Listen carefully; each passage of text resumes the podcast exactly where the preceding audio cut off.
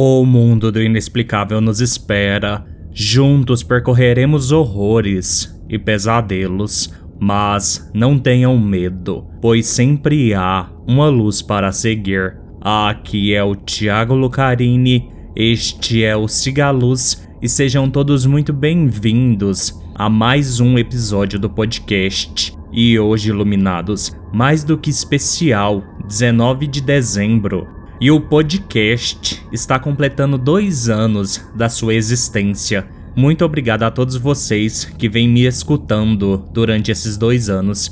E para comemorar este dia, estou fazendo este episódio extra, que será um longo episódio de relatos de fóruns internacionais. E como eu esqueci de desejar no episódio de amanhã, que eu já gravei, Desejo antecipadamente a todos vocês um Feliz Natal. Então, bora lá. Relato 1 A senhora nunca saiu de casa. Minha irmã Sandy estava grávida de seu primeiro filho e por isso ela e o marido decidiram se mudar de seu pequeno apartamento.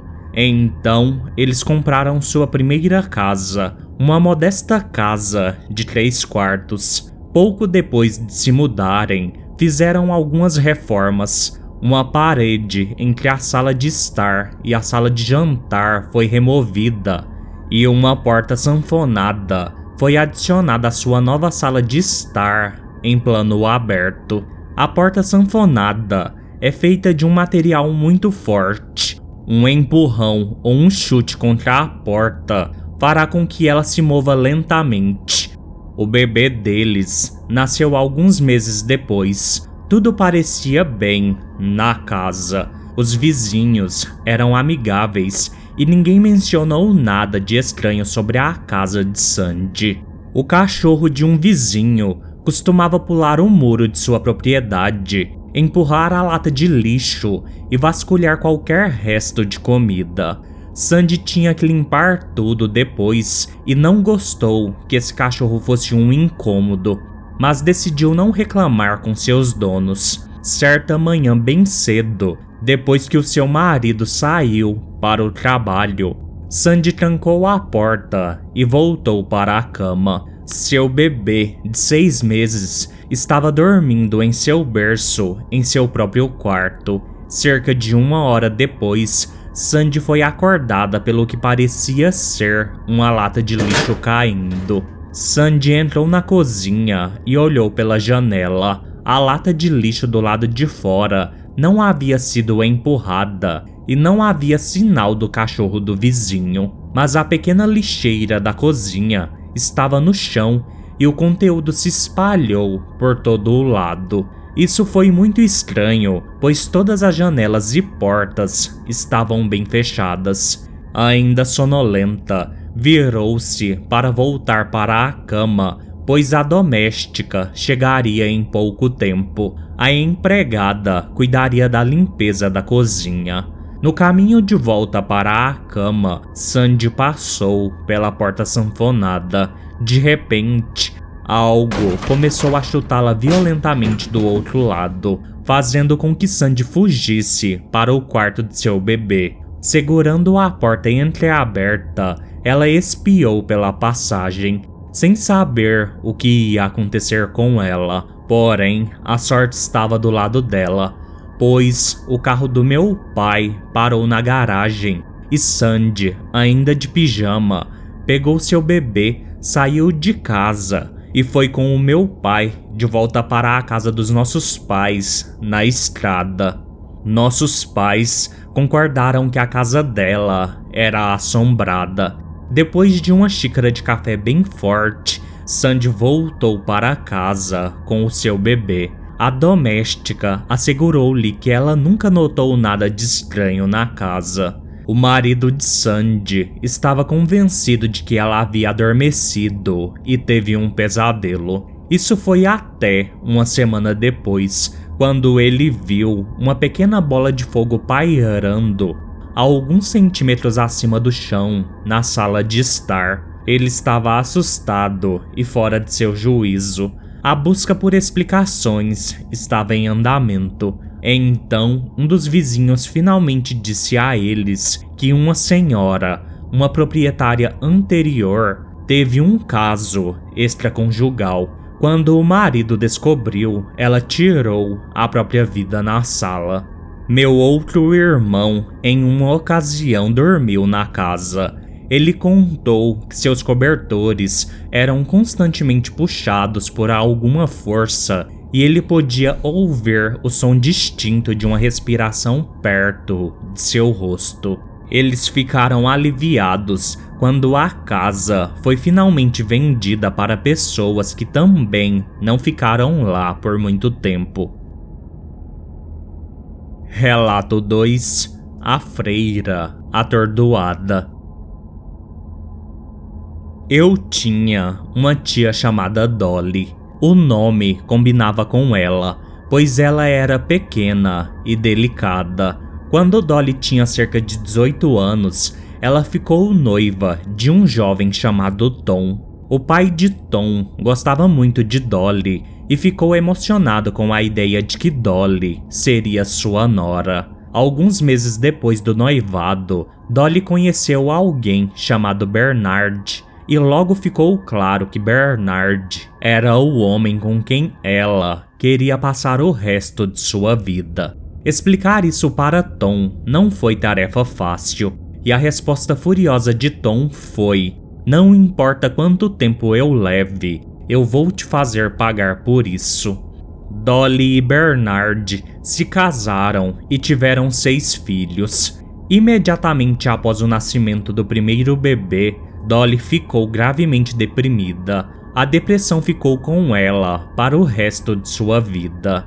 A irmã de Bernard, Doris, era freira. Todos os anos, Doris visitava Bernard e Dolly por algumas semanas. Enquanto Bernard estava no trabalho e as crianças estavam na escola, Doris e Dolly faziam companhia uma à outra. Um dia, Doris e Dolly estavam sentadas na sala conversando. Dolly pediu licença para buscar algo no quarto. Da cadeira onde Doris estava sentada, ela podia ver todo o corredor direto para o quarto de Dolly. Dolly entrou em seu quarto e alguns segundos depois voltou para a sala. Enquanto Dolly caminhava, Doris olhou para Dolly com os olhos arregalados e depois desmaiou na cadeira. Dolly não conseguiu acordar Doris, então ela enxugou seu rosto com um pano úmido. Doris finalmente se sentou e explicou o motivo pelo qual ela desmaiou. Doris disse: Quando você veio andando pelo corredor, viu o espírito de um homem andando atrás de você. Doris continuou explicando como era o homem. Finalmente, Dolly respondeu: Eu o conheço. Esse era o pai de Tom. O fato de Tom ter ameaçado Dolly me faz pensar se ele tem algo a ver com a depressão dela. Ao longo de sua vida de casada, Dolly costumava visitar o médico com frequência e entrava e saía de várias clínicas Havia tantos comprimidos em seu armário que ela poderia ter aberto a sua própria farmácia. Relato 3 Meu irmão era inocente.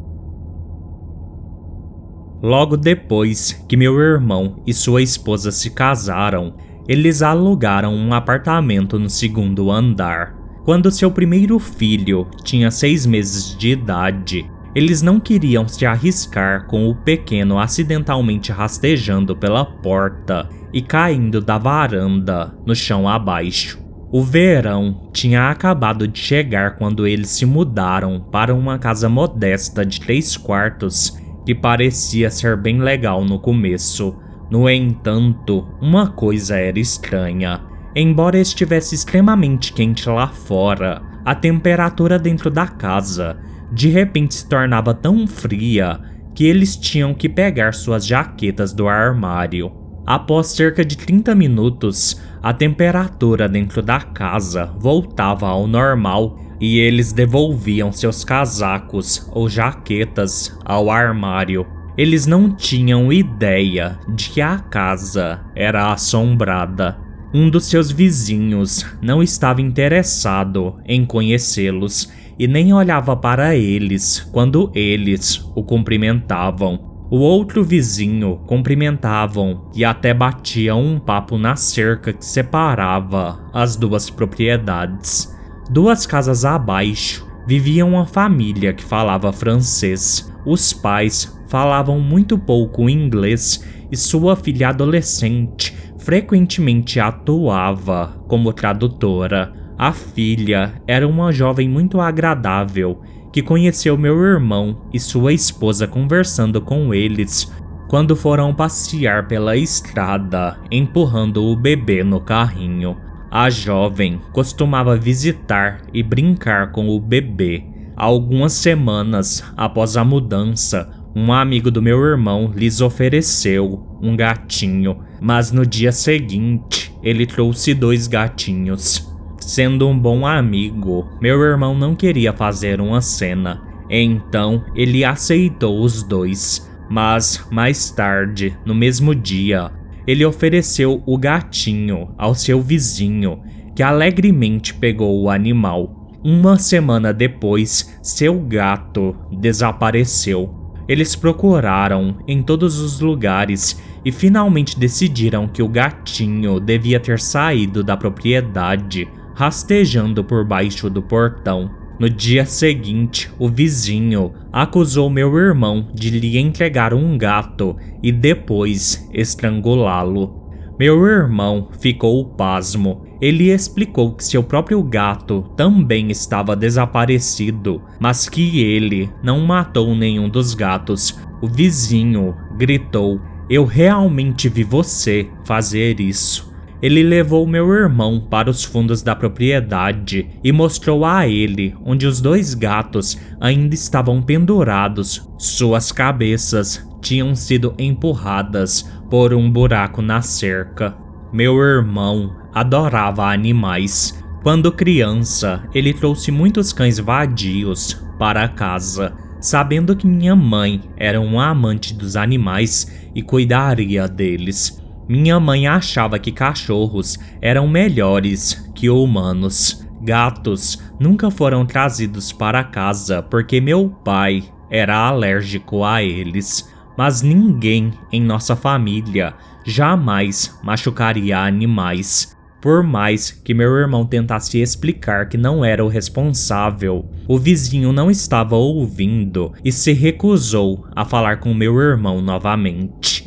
Algumas semanas depois, meu irmão e sua esposa foram convidados para uma festa de aniversário na casa de um amigo. Eles se sentiram bastante à vontade para pedir à jovem francesa para tomar conta do seu bebê. Ela trouxe uma amiga para fazer companhia, pois o bebê estaria dormindo em seu berço a maior parte do tempo. A babá foi paga antecipadamente e um bom suprimento de batatas fritas, refrigerante e etc. foi deixado no balcão da cozinha para as meninas. Meu irmão prometeu solenemente estar de volta o mais tardar às 23h30. Se algo imprevisto acontecesse, a garota poderia ligar para sua mãe a duas portas de distância.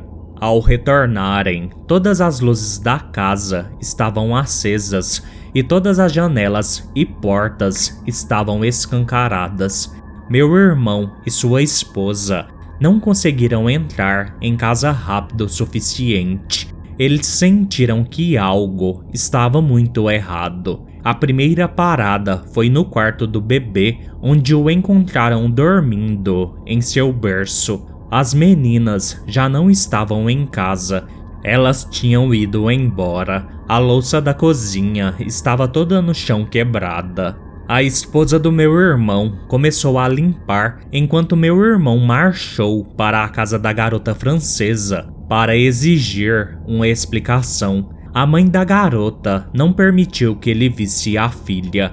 Ela gritou com ele e jogou o dinheiro em seu rosto o acusando de assustar as meninas. Quanto mais ele explicava que não estava em casa, mais a mulher ameaçava chamar a polícia se ele não saísse de sua propriedade. Finalmente, meu irmão voltou para casa, ainda sem saber o que aconteceu em sua casa naquela noite.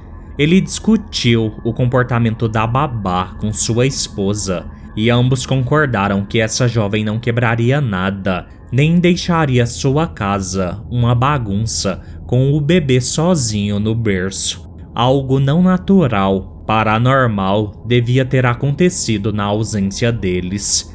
Na semana seguinte, meu irmão levou a esposa para a casa da mãe dela em uma cidade próxima, onde ela e o bebê passariam alguns dias. Em seu primeiro dia sozinho, meu irmão chegou em casa do trabalho, acendeu um cigarro, colocou o um maço de cigarro e o isqueiro no balcão da cozinha e depois foi para o banheiro, onde abriu a água para o banho. Depois do banho, meu irmão voltou ao balcão da cozinha para pegar outro cigarro, mas o isqueiro havia sumido. Em poucos segundos, a temperatura caiu drasticamente. Nesse ponto, ele ficou muito assustado e finalmente percebeu que algo estava seriamente errado com a casa.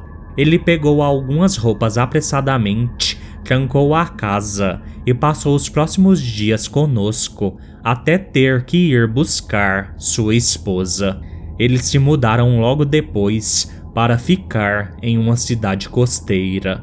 Alguns anos depois, um amigo do meu irmão mais novo mostrou a ele a nova casa de dois andares que havia sido construída na propriedade. O amigo dele explicou que logo depois que meu irmão mais velho se mudou, a empresa proprietária da casa percebeu que algo não estava certo, pois ninguém ficava por muito tempo naquela propriedade. Demoliram a casa e também a casa adjacente, aquela onde morava o dono do outro gatinho. Sepulturas foram desenterradas e os restos mortais foram transferidos para outro local. Uma reunião para oração foi realizada e as duas propriedades foram vendidas como uma propriedade só a um preço muito barato. Um comprador veio e construiu a casa de dois andares, onde até então as pessoas viveram em paz por muitos anos. Sempre me pergunto o que o vizinho do gatinho e a família francesa pensaram quando perceberam que a casa era realmente mal assombrada e que meu irmão era inocente de tudo.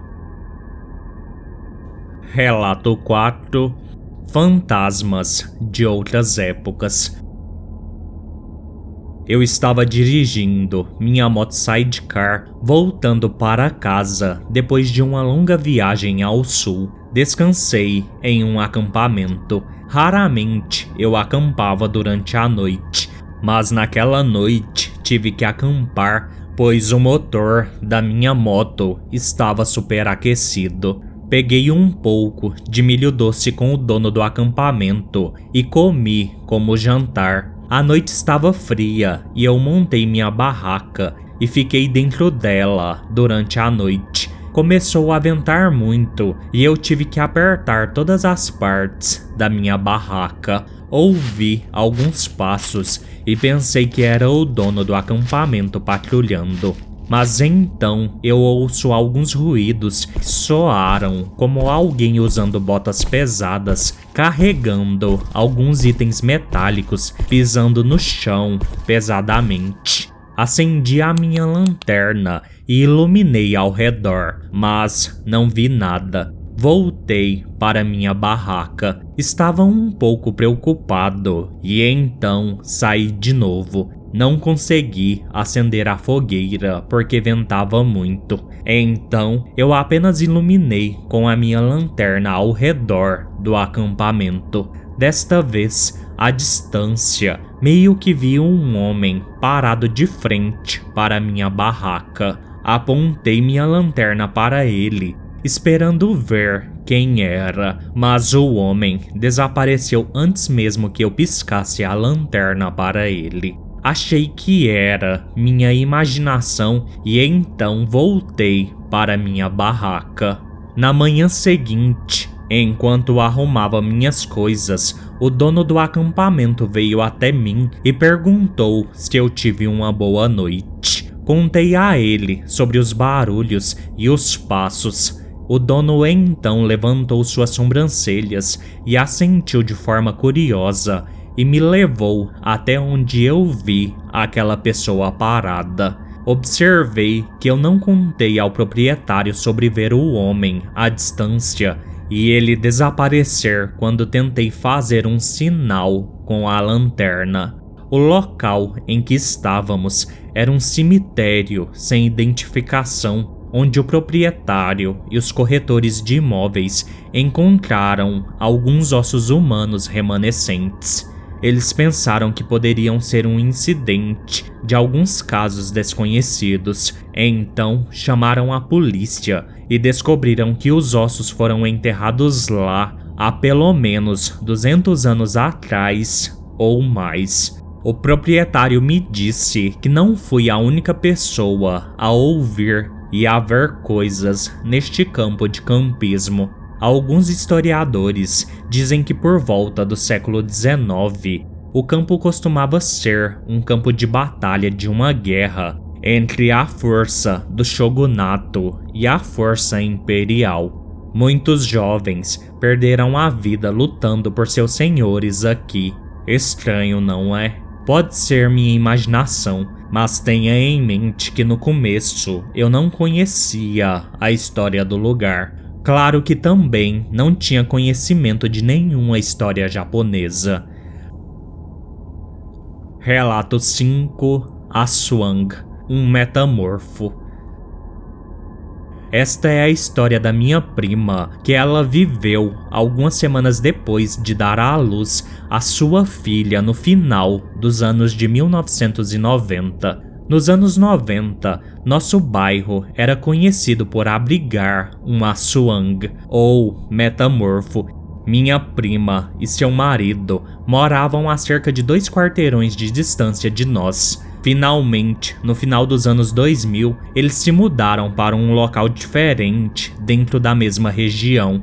Após a mudança, minha prima e eu nos tornamos vizinhos, e a casa deles ficava embaixo de uma enorme e velha árvore de tamarindo. A poucos metros abaixo do tamarindo, a próxima casa pertence a outra família. Não somos parentes. Morávamos em uma área de desenvolvimento onde as casas ficavam a poucos metros de distância. As paredes das casas eram feitas de madeira e o telhado era feito de aço galvanizado. Certa madrugada fria, por volta das três horas, a filhinha da minha prima estava chorando alto e minha prima não conseguiu fazê-la parar de chorar. Ela normalmente a carregava para mantê-la calma, mas a bebê não parava de chorar desta vez. Nosso outro vizinho ao lado deles, que foi acordado pelo choro da bebê, abriu a sua janela de madeira do quarto. Então, ele viu algo incomum no telhado da minha prima, mas não conseguiu distinguir o que era porque estava escuro. Depois de alguns segundos, ele finalmente conseguiu determinar o que era. Ele notou uma grande ave pelo formato, do tamanho de um avestruz, com olhos luminosos no telhado da casa da minha prima. Ele parou por alguns segundos antes de pegar sua lanterna e apontá-la para a coisa. A grande ave fugiu antes que ele pudesse dar uma boa olhada nela, e a bebê parou de chorar alguns minutos depois. Mais tarde, naquele dia, nosso vizinho informou minha prima sobre o que tinha visto e a aconselhou a instalar uma fonte de luz no telhado. Minha prima seguiu a sugestão e a sua filha não chorou mais durante a noite.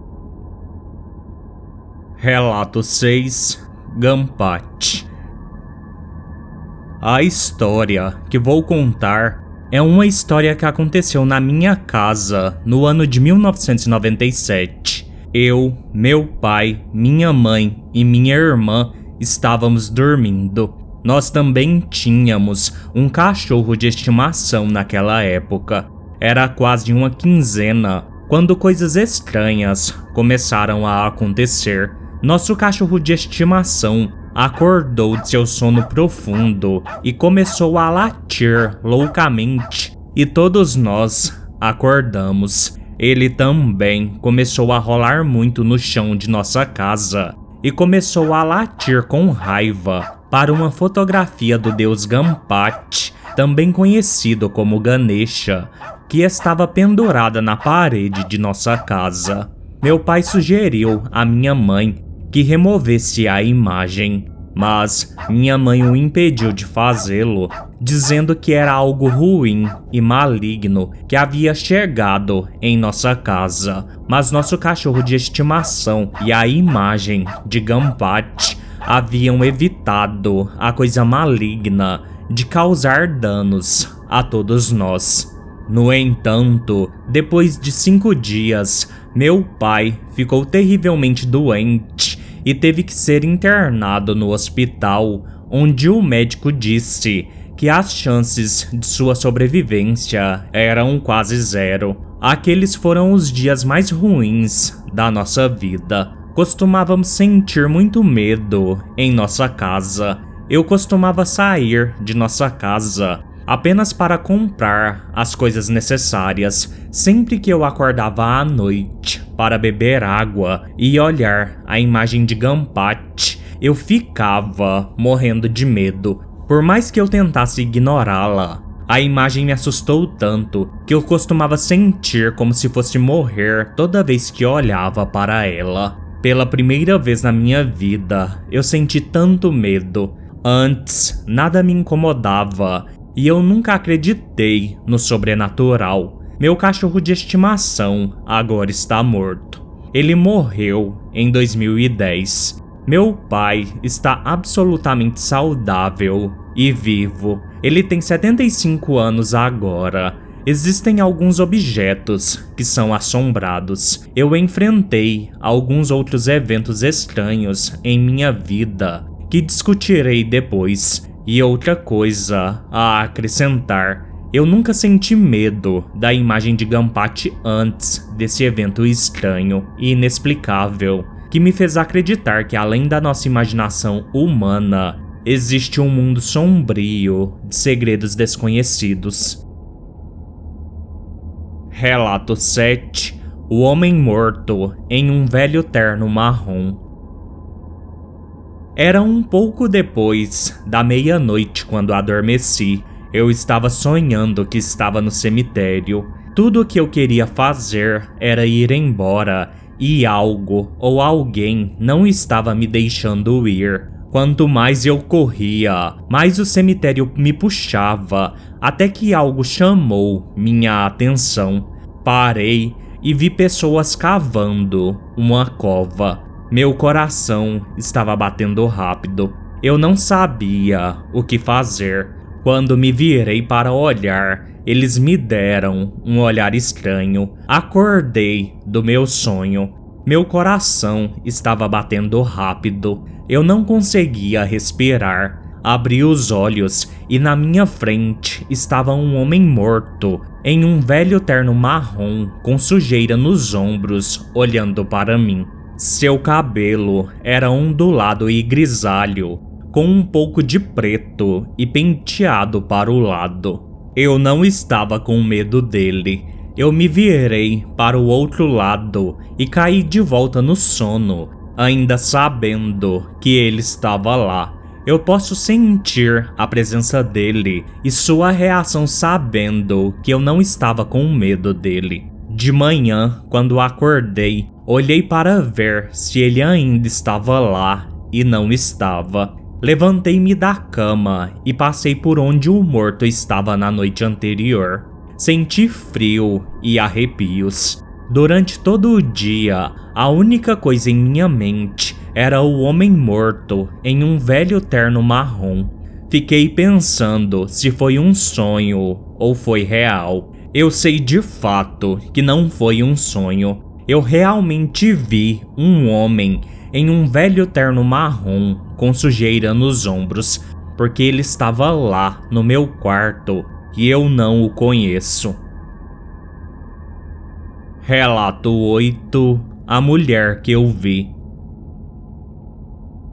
Esta história está relacionada a uma experiência muito assustadora que tive no ano de 2001, mas antes disso, eu costumava pensar que existia algo além da nossa imaginação.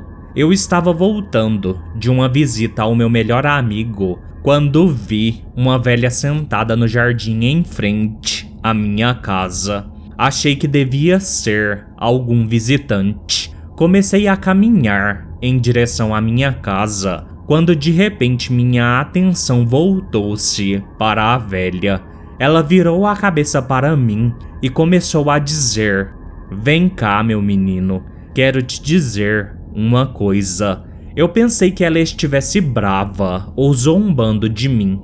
Achei melhor ignorá-la e caminhar para casa, mas de repente algo me fez olhar para trás em direção ao banco em que ela estava sentada e ninguém estava lá. Percebi rapidamente que algo estava errado com aquela mulher. Corri rapidamente e entrei na minha casa. Eu tive febre por quase três dias. Eu nunca falei sobre isso com ninguém, pois sei muito bem que se eu falasse sobre isso, as pessoas ririam de mim e me diriam que eu preciso de um psiquiatra ou deveria ter sido internado em um hospital psiquiátrico. Eu contei sobre isso para algumas pessoas, mas todas elas riram de mim e sugeriram o que eu disse acima. Mas o que eu falei é verdade. Eu sei que muitos vão rir de mim,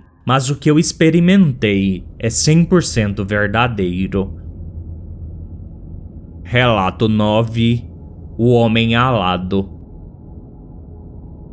Eu tinha cerca de 6 anos quando minha família se mudou para esta velha casa de fazenda no meio do nada em Indiana. Para contextualizar, havia um velho celeiro que estava caindo aos pedaços vários milharais, algumas macieiras, amoreiras e pés de framboesas, e havia um clube de tiro do outro lado da rua que só recebia pessoas aos domingos. Havia um pouco de floresta, além dos arbustos de amoreira, e o vizinho mais próximo era um colega meu a cerca de um quilômetro e meio da estrada. Tínhamos também um quintal bem grande que ficava à vista de quase todas as janelas da casa, e desde que nunca passássemos pelo terreno de terra entre o quintal e o celeiro, ou pelas árvores ou arbustos, podíamos brincar onde queríamos no quintal. Era início do verão e eu estava lá fora brincando sozinha. Em algum momento fiquei com fome e decidi lanchar algumas amoras. Isso foi permitido pelos meus pais desde que eu me certificasse que as frutas estivessem maduras. Eu estava no meio da coleta de um punhado de frutinhas quando percebi que não estava sozinha. Havia o que parecia ser um homem com um chapéu de abas largas e um sobretudo parado na parte de trás dos arbustos de amora. Ele estava sorrindo para mim e continuou acenando para que eu fosse até ele. Eu fiquei muito confusa. Como eu disse, os vizinhos mais próximos estavam a cerca de um quilômetro e meio na estrada. Então Visitantes perdidos não eram exatamente algo que acontecia regularmente. Perguntei a ele sobre quem ele era e o que estava fazendo lá, mas só recebi o gesto indicando que ele queria que eu me aproximasse. Pelo que entendi, minha mãe por acaso olhou pela janela da cozinha e me viu de pé ao lado dos arbustos de amora, conversando com alguém. Eu era uma criança muito ativa, com uma imaginação ainda mais ativa na época. Então, eu estava sempre brincando sozinha e conversando com pessoas imaginárias. Por isso, a minha atitude não parecia um comportamento estranho a princípio. Porém, quando minha mãe percebeu que eu estava ali por mais tempo do que se estivesse brincando, ela saiu para investigar e me perguntou o que eu estava fazendo. Eu imediatamente apontei para o homem nos arbustos e vi a cor sumir do rosto da minha mãe. Ela imediatamente ordenou que eu entrasse e chamasse o meu pai. Depois de ouvir o medo em sua voz, senti que algo estava errado e corri para a casa com medo de que ela estivesse machucada.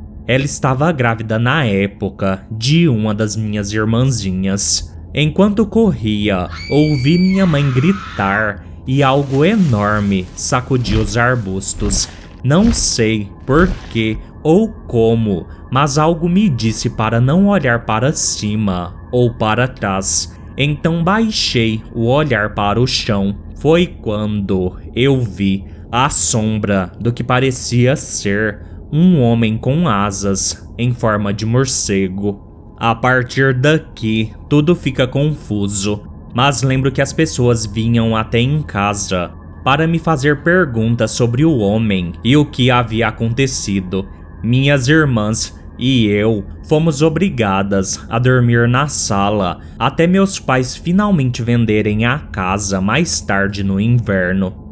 Eu tinha quase esquecido tudo até os meus 18 anos, quando descobri o filme Olhos Famintos. Assistindo aos dois filmes, lembrei-me do homem que eu tinha visto atrás dos arbustos e estava prestes a descrevê-lo como me lembrava, quando minha mãe veio e me perguntou o que eu achava dos filmes. Eu disse a ela que eles eram assustadores e me fizeram lembrar do homem na casa da fazenda, e eu pude ver a cor sumir de seu rosto. Ela imediatamente me disse que eu não deveria tocar no assunto novamente, mas agora, muito curiosa, fico pensando se uma criatura como a de olhos famintos realmente existe.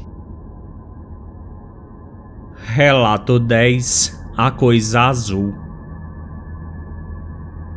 eu tinha cerca de 6 anos quando isso aconteceu. Algumas coisas podem parecer confusas, como por que meus pais não acreditaram em mim quando um deles estava lá. Mas há uma explicação lógica que não me sinto confortável em compartilhar. Isso definitivamente não é um sonho que eu tive, porque eu lembro claramente de acordar com uma coisa azul enrolada em volta de mim. Sendo jovem, eu não tinha e ainda não tenho ideia do que era. Levantei e andei para fora, para onde meu avô estava acendendo uma fogueira. Sete ou oito farpas entraram nos meus pés porque eu estava descalço. Eu tinha acabado de tomar banho e minha mãe entrou no banheiro com uma toalha. Por alguma razão, eu não estava com vontade de sair do chuveiro e apenas fiquei olhando para ela, em transe. Normalmente, é claro, eu simplesmente saía, ela me enxugava e me ajudava a me vestir. Desta vez, no entanto, eu apenas a encarei de repente, parecia que alguém me empurrou e eu caí em direção à torneira, batendo a cabeça nela. Eu, no início, não senti nenhuma dor. Na verdade, não me lembro de nenhuma dor ou sangue. Lembro-me de olhar no espelho que estava à minha esquerda e ver um corte. Eu, sendo jovem, comecei a chorar. Minha mãe me perguntou o que havia de errado, mas eu estava histérico e não respondi. ela me virou e notou o corte. Ela começou a chamar meu avô, que veio e me carregou para a casa deles, que ficava a dois metros. Era um bairro pequeno, com apenas a nossa casa, ao lado da estrada, o quintal, uma casa na árvore, uma casa real com pessoas morando nela e a casa dos meus avós. Havia outro conjunto de casas do outro lado da rua também, mas essas não são importantes nesta história. Não me lembro do que aconteceu depois disso, além de acordar na cama. Tudo o que eu sei é que fui empurrada por alguma coisa e minha mãe e eu éramos os únicos na casa. Eu contei essa história aos meus pais e eles não acreditam em mim. Não vou detalhar o porquê eles não acreditaram em mim. Relato 11 Caminhão de sorvete fantasma minha avó é dona de uma cabana em um lago no norte do Michigan que visito todos os anos com todos os meus primos. Há outras oito casas em nossa comunidade e cada uma está na família pertencente a gerações. Para encurtar a história, as outras crianças das outras oito cabanas são minhas melhores amigas desde que nasci. Durante os verões, à noite, todos nos encontrávamos na encruzilhada para jogar jogos de lanterna. No verão em que eu tinha 14 anos, a coisa mais estranha aconteceu. Eu faço parte do grupo mais velho do grupo. Há uma garota que é um ano mais velha que eu, mas a maioria das crianças é mais nova. A mais nova, naquele verão específico, tinha oito anos. Às vezes, as crianças mais novas ficavam com medo rápido, então criávamos uma palavra código de emergência caso um deles ficasse com muito medo. Bastava alguém gritar e nós parávamos o jogo imediatamente e nos agrupávamos novamente. Eram 23 e 30. Lembro-me vividamente de olhar para o relógio. Estava escuro como breu. Tínhamos acabado de começar um novo jogo. Havia apenas uma pessoa escondida e o resto de nós estávamos vagando procurando por ela quando ouvimos a música do caminhão de sorvete. Nossa comunidade fica a 11 quilômetros da cidade mais próxima. Conhecemos todas as outras crianças em um raio de cerca de 3 quilômetros e sabemos que ninguém possui um caminhão de sorvete em lugar nenhum perto de nós. Nossa comunidade é privada e tem uma garagem de um quilômetro e meio, então não fazia sentido vender para nós e quase não há outras famílias por alguns quilômetros. Não há razão para uma pessoa estar dirigindo um caminhão de sorvete ali no meio do dia, muito menos no meio da noite. De qualquer forma, ouvimos a música do caminhão de sorvete flutuando sobre as árvores e a menina mais velha e eu nos entreolhamos e imediatamente usamos nossa palavra de emergência, chamando todas as crianças de volta para a encruzilhada. Fizemos uma contagem e todos estavam lá. Ouvimos a música gradualmente se aproximar e ficar mais alta, e verdade seja dita, estávamos todos apavorados. Durou cerca de um minuto, mas parecia muito mais tempo. De repente, a música parou e a floresta ao nosso redor ficou em um silêncio mortal. Normalmente você pode ouvir animais ou grilos nas árvores, mas não havia nada. Desistimos de brincar depois disso. A menina mais velha e eu levamos todos os nossos amigos para casa, só para ter certeza, porque estávamos muito assustados. Na noite seguinte, ouvimos de novo, exatamente no mesmo horário. Chamamos todo mundo novamente e ficou mais alto e parou cerca de um minuto depois de começar. Não ouvimos mais desde então. Já se passaram cerca de seis anos desde o ocorrido, mas ainda me assusta até hoje. E as crianças com quem estávamos brincando ainda se lembram disso. Uma delas, ela tem 15 anos agora, falou sobre isso no verão passado, e isso a assusta também. Relato 12 O Homem de Terno Preto e Cartola eu tinha cerca de 6 ou 7 anos quando isso aconteceu. Era uma manhã muito clara e eu tinha acabado de acordar quando olhei para o lado. Vi um homem alto, de terno preto e cartola. Eu tinha uma visão muito clara dele, exceto pelo rosto. Ele parecia perfeitamente normal. Se você o visse na rua, não pensaria muito nisso. Ele tinha cabelo ruivo, barba raspada e parecia estar na casa dos 20 anos. Ele estava simplesmente olhando para mim enquanto eu dormia. Então, é claro, fiquei chocada, mas antes que pudesse reagir, ele desapareceu. Algumas notas que merecem destaque. Primeiro, eu estava dividindo o quarto com meu irmão mais velho na época que é dois anos mais velho que eu, ele estava acordado, mexendo em seu telefone e não viu nada. Eu nunca disse a ele, mas se um homem estivesse lá, seria difícil não perceber. Segundo, tenho certeza que não foi um sonho, porque segui meu dia normalmente e não acordei de novo, nem nada do tipo.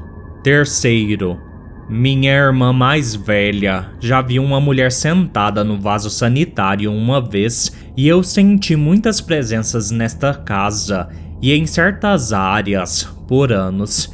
Minha mãe acredita em mim. Ela tentou água benta e conseguiu ajuda para se livrar do que quer que esteja aqui, mas tudo isso nunca ajudou de fato. Quarto, sou uma pessoa extremamente paranoica e ter a sensação de estar sendo observada só piora as coisas, além de diminuir cada vez mais minha autoestima. Não consigo nem me sentir confortável enquanto estou sozinha, porque sinto que estou sendo observada. Quinto, meu amigo sugeriu que eu tentasse encontrar informações sobre minha casa para ver se ela tem algum histórico de assombrações, mas não encontrei nada. Esta casa tem cerca de 20 anos. Experiências semelhantes. Eu também fiz algumas pesquisas sobre pessoas que tiveram experiências semelhantes com um homem de terno preto usando cartola e as experiências de todos são negativas. Ele não me machucou, mas minha experiência é semelhante a outras. Ele apareceu enquanto eu dormia e parecia um humano normal, porém desapareceu. Último relato: quem estava no carro? Isso aconteceu comigo cerca de 5 anos atrás, em 2013, e ainda fico perplexo com isso. Eu estava indo trabalhar de manhã cedo, por volta das seis e meia, então ainda estava escuro. Ao dobrar uma esquina na estrada, me deparei com um carro parado no meio da rodovia. Parei atrás dele por um momento antes de perceber que eles deviam estar tendo problemas. Então eu dirigi para a esquerda. Ao passar pelo carro, notei um velho no banco do motorista. Ele estava ficando careca e estava vestido com o que parecia ser um suéter branco e estava curvado. Eu dirigi pela estrada por cerca de meia milha quando a culpa tomou conta de mim. Fiquei pensando se o senhor mais velho não tinha um celular para pedir ajuda. Então encontrei um lugar para me virar e voltei para o veículo. Quando cheguei ao local, fiquei imediatamente confuso. Não encontrei o idoso, mas havia um homem de meia idade parado do lado de fora do carro. Ele estava tentando ligar para alguém em seu celular. Este homem tinha cabelos escuros, estava em seus trinta e poucos anos e não parecia nada com o homem mais velho que eu tinha visto no veículo mais cedo, lembrando que o carro continuava o mesmo. Abaixei a janela e perguntei se ele precisava de ajuda. O homem gentilmente respondeu que estava visitando um amigo e havia se perdido e acabou ficando sem gasolina no processo. Eu o direcionei para o posto de gasolina mais próximo e ele disse que seu amigo estava vindo para ajudá-lo. Antes de sair, perguntei a ele se ele estava com alguém no veículo. Ele me disse que não. Então, quem ou o que eu vi no banco do motorista naquela manhã.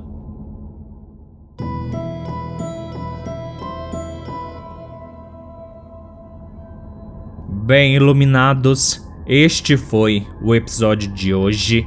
Mais uma vez, Feliz Natal para todos vocês, feliz dois anos de Cigaluz. Mandem relatos para cigaluzpodcast.gmail.com ou no número 62992553601. No mais, fiquem todos bem e sigam a luz.